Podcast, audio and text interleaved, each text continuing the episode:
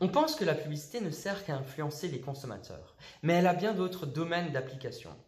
La publicité peut en particulier aider les entreprises à recruter les bons candidats. Attirer les talents constitue aujourd'hui un réel défi pour les entreprises. Nombre d'entre elles utilisent d'ailleurs les réseaux sociaux pour communiquer leur offre d'emploi aux personnes les plus susceptibles de s'y intéresser. Sauf qu'en réalité, cibler les bons candidats n'est pas toujours suffisant pour les encourager à envoyer une candidature, les inciter à cliquer sur les offres d'emploi ou simplement attirer leur attention dans un environnement web qui est encombré de publicité. Et c'est là que le marketing s'en mêle.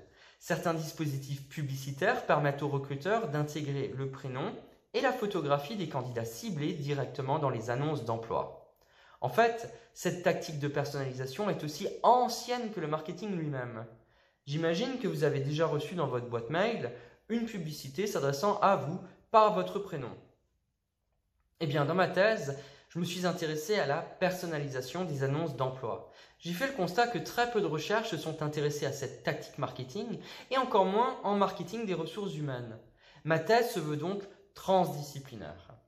L'idée de ma thèse, c'était de déterminer si intégrer le prénom et la photographie des candidats ciblés dans les annonces d'emploi est une tactique marketing efficace et comprendre théoriquement pourquoi elle le serait. Dans ma thèse, j'ai réalisé une étude qualitative avec des entretiens individuels et conduit cinq expérimentations, dont une utilisant l'eye tracking, c'est-à-dire la mesure du suivi oculaire. Les résultats montrent que les destinataires se sentent davantage divertis et portent plus d'attention aux annonces d'emploi lorsqu'elles sont personnalisées. Par contre, cette attraction visuelle détourne les destinataires de leur activité en ligne et en ce sens génère une perception d'intrusion. Finalement, comme nous avons tous une tendance générale à préférer ce qui est lié à nous-mêmes, il s'agit d'un biais, j'ai également montré dans ma thèse que la personnalisation amène les destinataires à cliquer et à candidater à cause d'un biais positif. S'adresser aux candidats d'une manière individualisée les amène à se sentir considérés, ce qui est un élément important sur le plan relationnel.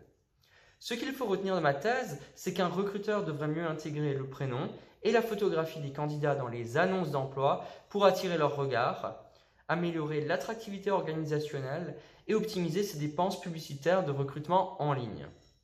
Cependant, les dispositifs publicitaires doivent utiliser la personnalisation avec parcimonie pour ne pas générer trop d'intrusion et préserver le sentiment de considération. Ma thèse pourra, je l'espère, aider les recruteurs qui rencontrent encore des difficultés à recruter les talents qui contribueront demain au succès de leur organisation. Je vous remercie.